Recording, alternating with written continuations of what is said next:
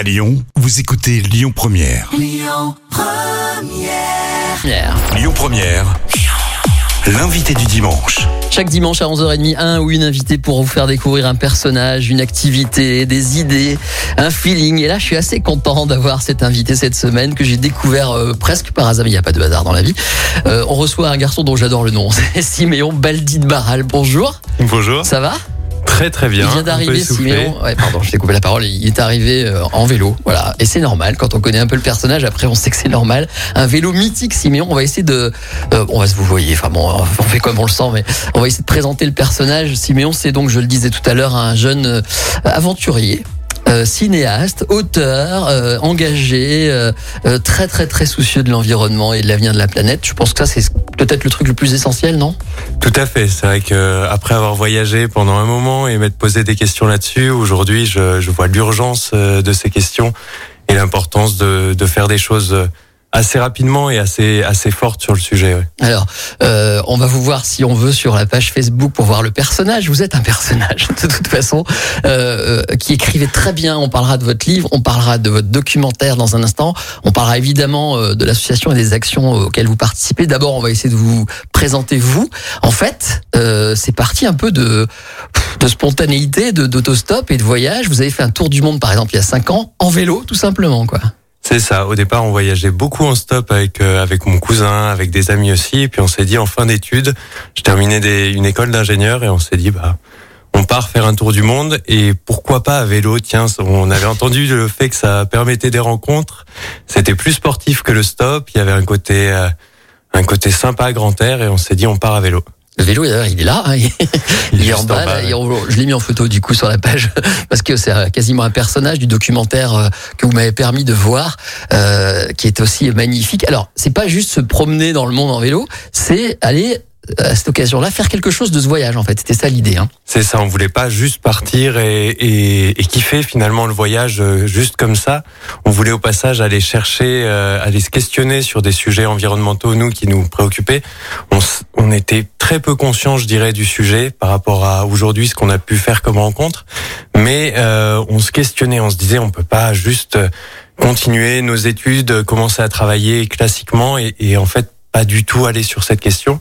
Et donc ça a été l'occasion, on s'est dit on part voyager mais au passage on va aller rencontrer des gens sur les questions écologiques euh, dans les pays dits émergents et on va aller faire des interviews mais on savait pas du tout qui on allait rencontrer sur le chemin, qui on allait interviewer et tout s'est fait au hasard du chemin. Donc voilà, avec euh, vous avez planifié les choses ou pas Quand on suit le documentaire, comment il s'appelle le documentaire? J'ai oublié le nom. Ça s'appelle On the Green Road. Bah oui, comme bah oui, je suis bien sûr on the. Green Road comme l'association. Euh, en fait, vous partez un peu à, à comme ça, quoi, sans trop prévoir. On se dit que c'est complètement dingue parce que quand on parle de tour du monde, souvent c'est un peu symbolique et puis finalement on fait une petite boucle. Là, vous avez vraiment, on le voit dans le documentaire qui dure une heure et demie. Vous avez fait euh, vraiment le tour du monde avec des, des endroits où il y a beaucoup de neige, des endroits où il fait très chaud. Enfin, on voit beaucoup de pays dans votre documentaire et en plus, en même temps, vous apprenez à faire un documentaire finalement. C'est ça. On savait pas du tout filmer au départ. On savait pas du tout manier euh, la caméra, euh, euh, porter une narration, enfin, et faire des interviews. Et en fait, on l'a découvert en chemin. Au début, on a fait ça très mal. Et puis, euh, Mm. on le voit pas dans le documentaire, mais mais au début, on savait pas du tout faire. Et puis, on a appris au fur et à mesure. Et euh, et on avait vraiment cette envie ensuite de partager ce qu'on avait vécu. Ça, ça a été assez compliqué, mais on a on a réussi à aller jusqu'au bout. Et oui, ce qui est dingue, c'est que toutes ces rencontres étaient dues au hasard, c'est-à-dire qu'on n'avait rien planifié. Le, le trajet en très très grand, mais après c'était au jour le jour sur la carte. On se disait on va aller là. Puis de temps en temps, on rencontrait quelqu'un, on lui parlait de notre projet de faire un documentaire sur l'écologie, puis il nous disait tiens bah tiens je connais un tel, tiens Alors, allez peut-être Je voir. me suis permis de faire un petit montage audio parce qu'il y a beaucoup de, de scènes doublées, hein, parce que vous interviewez beaucoup de gens de- en anglais. Donc là, je me suis permis de prendre deux extraits où il n'y a pas assez de doublage, un peu au début et surtout à la fin. On va sentir un petit ton naïf. Et alors, je tiens à le dire, ce documentaire, j'en vois plein. hein. Ce documentaire, il n'est pas euh, léché comme pourraient l'être certaines productions qui travaillent énormément avec beaucoup de moyens. Vous l'avez improvisé. Et pourtant, moi, il m'a énormément touché. Il touche beaucoup au cœur parce qu'il va à la rencontre des gens. On écoute juste un petit extrait parce que c'est vrai que vous faites du vélo, mais à un moment donné, il faut prendre le vélo pour prendre l'avion et vous avez une petite culpabilité et du coup, vous prenez une décision. On écoute. À tout de suite. Parce que vous êtes en train de travailler dans les champs, là. hein, je le précise. Ça, c'est des bruits.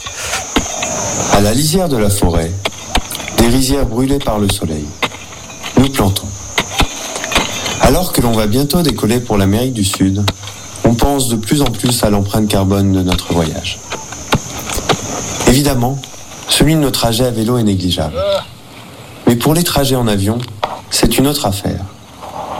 Après calcul, on se rend compte que ces vols nous coûteront autant qu'une année de vie en France, d'un point de vue environnemental. Il faudra 73 arbres pour absorber tout ce carbone. Et tant qu'à s'impliquer, on veut connaître l'ensemble du processus. Avec tous ces apprentissages, maintenant on se prend un peu moins la tête sur les grands enjeux. Et on a décidé de commencer à construire, doucement, localement, à notre niveau, à notre échelle, avec nos possibilités, et suivant ce qui nous correspond le mieux, intérieurement. Voilà, c'est juste une petite ambiance, mais je dois préciser que vous passez là, à un moment donné, quand vous êtes en train de planter des arbres, on est, je crois, en Thaïlande, et puis à la fin, on vient de passer par l'Iran. Il y a évidemment différentes situations politiques, régimes, et à chaque fois, l'écologie est là, je veux dire, émerge de tout ça. Enfin, vraiment, c'est très touchant, c'est un très très beau documentaire. Euh, comment on peut le voir en fait? Alors vous pouvez le retrouver, en fait, il est en, DVD ou en VOD sur notre euh, site internet. Vous pouvez aussi le retrouver dans les dans les différentes médiathèques. Je sais que celle de la Maison de l'Environnement à Lyon là, euh, celle de la de la métropole, je crois que ça va pas tarder. Euh, voilà, donc on, on peut le retrouver en ligne euh, assez facilement. Très bien, vous restez avec nous, on fait une petite pause et on revient dans un instant avec Siméon parce qu'on va parler autostop avec ce livre que vous avez euh, écrit vraiment bien en plus qui s'appelle Les facéties du stop, on en parlera et puis on parlera évidemment euh, notamment de cette action euh, qui s'appelle Reporter de quartier, c'est ça? Ouais, notamment, il y a d'autres choses, on parlera de tout ce que vous faites dans un instant, restez avec nous si vous voulez découvrir Siméon. Il est aussi sur la page Facebook de Lyon Première. Allez, à tout de suite sur Lyon Première. Lyon Première, l'invité du dimanche. Et avec nous cette semaine, ce dimanche, Siméon, euh, qui est là, Baldi de Barral, pardon, Siméon Baldi de Barral, c'est son nom, qui est là pour euh, parler euh, notamment de ses aventures, de ses documentaires. Alors, Siméon, vous êtes membre éminent d'une association qui s'appelle On the Green Road, c'est le nom du documentaire dont on a parlé tout à l'heure. Qu'est-ce que c'est que cette association? À quoi elle sert? Fait plein de choses, mais elle est née de ce, ce tour du monde à vélo et au départ, on a eu envie de d'un petit peu aider des gens qui ont aussi des projets de voyage à eux aussi euh, filmer et donc euh, donner des formations, les accompagner. Donc euh, avant tout, c'est une communauté de voyageurs qui s'entraident. Et puis maintenant, on se lance aussi sur des réflexions sur le voyage. Est-ce qu'on voyage à tout prix? Est-ce qu'on prend l'avion? Est-ce qu'on prend pas l'avion? En tout cas, il y a des grosses réflexions dans la dans C'est une grosse polémique ce week-end là-dessus. Bah, exactement, parce que c'est un- une des choses qui a un impact euh, carbone le plus fort. Nous, pendant notre voyage, c'est vrai qu'on s'est rendu compte qu'on avait un impact équivalent à une année de vie en France juste en prenant deux fois l'avion euh, sur l'Atlantique et le Pacifique. Donc c'est c'est quand même assez énorme. Euh, et donc on a on a envie aussi de réfléchir euh, quand on voyage, on se rend compte des impacts environnementaux et on n'a pas envie d'y participer. euh, donc euh, beaucoup de voyageurs se questionnent. Nous on essaie de trouver un peu un équilibre dedans, que chacun trouve son équilibre, pas dire on arrête totalement de prendre l'avion, mais peut-être on le prend de manière plus raisonnée pour des voyages longs, pour partir loin, mais alors pendant longtemps et pas faire ces voyages de manière frénétique tout le temps et sinon partir plus localement. Hier, je recevais euh, la candidate écologiste justement pour les élections régionales et je lui disais, vous n'avez pas l'impression parfois que les écologistes, alors politiques pour le coup, hein, font peur parce que ils ont des idées qui, voilà, qui parfois leur font prononcer des phrases qui sont très mal comprises. Il y a eu ce week-end une polémique autour de l'aviation. Une la je crois que c'est la maire de Poitiers qui a dit qu'il faut arrêter euh, de faire de l'aviation un rêve pour les jeunes, pour les enfants. Ça a beaucoup choqué. Euh, Est-ce qu'on peut faire de l'écologie et aller au bout de cette idée sans faire peur aux autres? C'est la grande, grande question. Mm. Mais c'est justement, nous, tout l'enjeu, c'est de dire, en fait, le, le rêve, justement, euh, euh, fait- fait- enfin, faites de votre vie un rêve et de ce rêve une réalité, justement, bah, pour nous, il est, il est dans autre chose. C'est pas forcément l'avion qu'il porte, c'est le fait d'aller loin et c'est le fait d'aller rencontrer des gens, parfois à l'autre bout du monde ou parfois très proches, mais d'aller à la rencontre interculturelle. C'est ça le vrai rêve. Et en fait, on nous le vend en package avec l'avion, mais c'est, on peut aussi décorréler un petit peu les deux. Parce que moi, j'ai aussi pu voir euh, des zones dans le monde qui sont totalement aujourd'hui étouffées par le tourisme de masse. Et moi, j'ai pas du tout envie de participer à ça. Moi, ça, me- ça, ça m'enlève tout rêve en fait d'aller dans une zone où en fait c'est un tourisme de masse qui, qui fait le qui fait le qui fait tout le truc et, et finalement il y a plus il y a plus de, de vie Authenticité. de- d'authenticité. Mm. Et moi, quand je voyage, enfin le voyage, le, le rêve de voyage que j'ai quand je lis des livres, bah, c'est autre chose. C'est de la rencontre. C'est de pas forcément tout maîtriser dans le voyage. C'est par exemple en partant en vélo, c'était ça le truc. C'était le truc qui nous permettait vraiment d'aller rencontrer les gens. En stop, c'est pareil. Et je l'ai pas en avion. On a passé des frontières en avion. On avait une frustration d'avoir comme survolé le truc, d'être allé trop vite sur quelque chose qui nécessitait de prendre du temps. Vous vous rappelez quand on s'est vu la première fois, je vous ai posé des questions très très basiques, très pratiques, euh, parce que voilà, je dois pas être le seul. Vous faites, vous parlez de ça comme si c'était facile. Je prends mon vélo et je pars euh, au Turkménistan ou je sais pas où. Euh, mais en fait, franchement, concrètement, comment les gens peuvent faire ça aujourd'hui Alors aujourd'hui, en plus, c'est compliqué, mais est-ce que c'est si simple en fait de se dire, on part avec trois fois rien et on va au bout du monde comme ça? Bah, moi, ça me paraît plus simple que de partir avec plein de moyens et de partir avec Oui, euh, un avion parce que Ça fait justement, peur. ça, ça peut faire peur, mais en fait, peu à peu, quand on pratique, enfin, moi, j'ai pas commencé à voyager comme ça euh, directement. Au début, c'était des petits périples, alors en stop, et puis peu à peu, tenter le vélo et tout ça. Mais en fait, quand on voyage comme ça, on sent la simplicité que ça a. On sent aussi la relation autre avec les gens, et après, on n'a plus envie de lâcher ça. Et finalement, la peur, nous, on est passé dans plein de zones où les gens nous protégeaient, nous disaient, tenez, n'allez pas là, dormez chez moi cette nuit, vous serez plus en sécurité. Et en fait, on était comme bichonnés pendant tout le voyage. On a dormi trois quarts des nuits chez l'habitant, et, et c'était c'était incroyable en fait. Mais c'est pas du tout l'image qu'on a du monde. Et là, là, il y a un petit problème aussi. Enfin, moi, j'aime Oui. bien déconstruire cette image parce que parce que le monde est pas dangereux quoi. Quand on arrive de manière assez humble et assez peut-être assez vulnérable, finalement, les gens, bah humainement en fait, naturellement prennent soin de nous, se mettent en lien, sont heureux de nous accueillir, de nous montrer leur pays et de, de partager des temps, d'écouter aussi nous euh, qui venons de si loin. Bah voilà, il y a de l'échange interculturel. Après, il y a vous, hein, il- il- enfin, on n'a pas la télé, là, on n'a pas l'image, mais vous avez une tête d'ange. Hein, je dis ça à un futur, euh, un futur papa, mais, mais quand même avec ses grands yeux ouverts. là, Et voilà, allez le voir, là, si vous allez le voir sur Facebook, forcément, il est très attachant, Siméon, en quelques minutes à peine. Alors, puisque vous parliez de, de, de, voilà, de cette simplicité, de cette liberté, il y a ce livre, Les facéties du stop, c'est aux éditions, que je dise pas de bêtises. Transboréal. Voilà, cherchez Transboréal. Très belles Euh, éditions. Euh, C'est un petit beaucoup. bouquin qui doit d'ailleurs pas avoir un gros euh, prix carbone, comme on dit. pack carbone, non, je pense pas. Ouais, c'est vrai Voilà, le est assez- format est adapté, il est pratique à lire n'importe où. Alors c'est un bouquin sur l'auto- l'autostop, mais pas seulement. Parce que d'abord, je veux commencer par une anecdote. En fait, vous avez démarré l'autostop sur un coup de tête pour aller voir des potes qui faisaient une fête dans l'Europe de l'Est, c'est ça, non Si est bonne?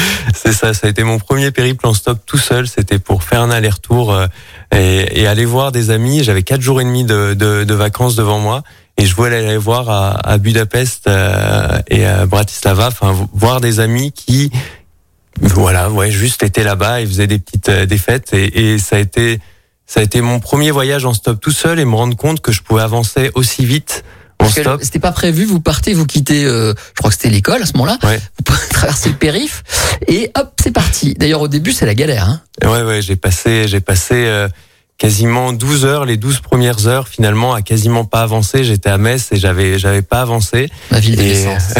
ça me touche. Mais alors, ce qui est marrant, c'est que justement, quand il y a, alors, vous racontez beaucoup d'anecdotes parfois assez croustillantes et drôles sur les gens que vous rencontrez, et très vite, dans le même temps, vous nous transposez dans, vers la philosophie.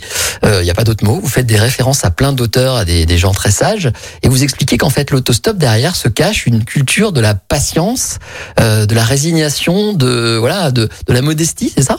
Oui, bah pour moi, ça a été ma grande école le stop. Ça veut dire que quand je quand j'attends au bord de la route, Ouais. bah ça m'apprend un petit peu à philosopher, à me à me dire bon bah écoute j'attends, j'attends, bah ouais, mais après il y a toujours un truc incroyable qui se passe derrière et ça c'est à force de l'expérimenter à chaque fois, donc en stop d'abord et puis après à vélo parce qu'on a eu des galères en voyageant à vélo, hein, c'est évident, mais euh, bah au bout de quand on est un peu au bout de la galère, c'est là que vient le moment incroyable d'une personne qui vient nous aider, et puis un, moment euh, chez l'habitant vraiment partagé fort. Et pour moi, c'est les plus grands souvenirs, c'est ceux que je, garde très fort. Et parfois, vous, n'êtes pas partant, en tout cas, et ça arrive à tout le monde. Hein, on rencontre quelqu'un dans un dans une voiture, pour le coup, qui n'est pas forcément de votre, euh, comment dirais-je, euh, sur la même longueur d'onde, ou voilà, et ça ne donne pas forcément envie de discuter. Et en fait, c'est là que vous tirez le plus d'enseignements. J'ai envie de dire, c'est ça. Hein Ouais, tout à fait. Ouais. Et puis j'apprends aussi peu à peu à, à- à être plus proche de mon instinct. Ça veut dire que quand je sens vraiment pas une une personne, une situation, bah avant je me serais dit ouais, mais j'y vais quand même, relations sociales, tout ça. Là, je je sais de plus en plus me dire non, là je le sens pas. Ok, non, là ma sécurité c'est plutôt de pas y aller. Alors c'est très rare ces situations, mais n'empêche que j'arrive de plus en plus à les sentir, être de plus en plus proche de mon instinct, finalement être plus en sécurité. Bon, il nous reste deux minutes, ça va vite, mais je veux quand même qu'on dise un mot sur reporter de quartier. Ça, c'est dans le cadre de l'association On the Green Road. C'est quoi l'idée? Bah, L'idée, c'était de se dire, en fait, on part souvent très très loin pour, pour voyager, mais en fait, on peut aussi voyager très proche. En fait, c'est un état d'esprit de voyager. C'est une façon de voir les choses, de découvrir, et en fait, on veut accompagner des jeunes de, de quartiers dits difficiles à eux-mêmes faire un reportage sur leur quartier. Euh, donc en fait, leur moyen de rencontre, parce que je cherche toujours un petit moyen pour la rencontre, ça peut être le stop, le vélo ou la caméra. Mhm. Et donc là, c'est d'aller faire des interviews de personnes qui portent la transition euh, écologique, sociale dans leur quartier et d'en faire un reportage. Et on se dit que ça leur ouvre, on l'a déjà expérimenté, ça leur ouvre un regard totalement différent sur leur quartier. Ils se disent, waouh, en fait, ils avaient jamais vu leur quartier sous cet œil alors qu'ils le voient au quotidien. Passionnant. Ce garçon est passionnant.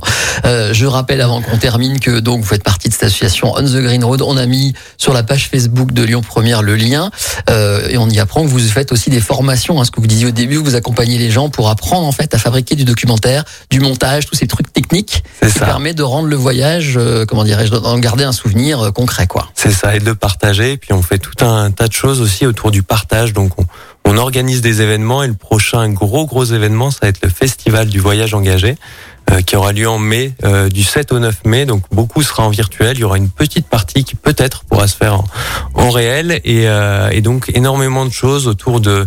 Donc le thème c'est Retour sur Terre de ce festival. Et donc il y aura trois grandes euh, lignes. Ça sera Retour aux racines. Voyage reconfiguré et à la santé de la Terre. Voilà, bah tout est dit, c'est super.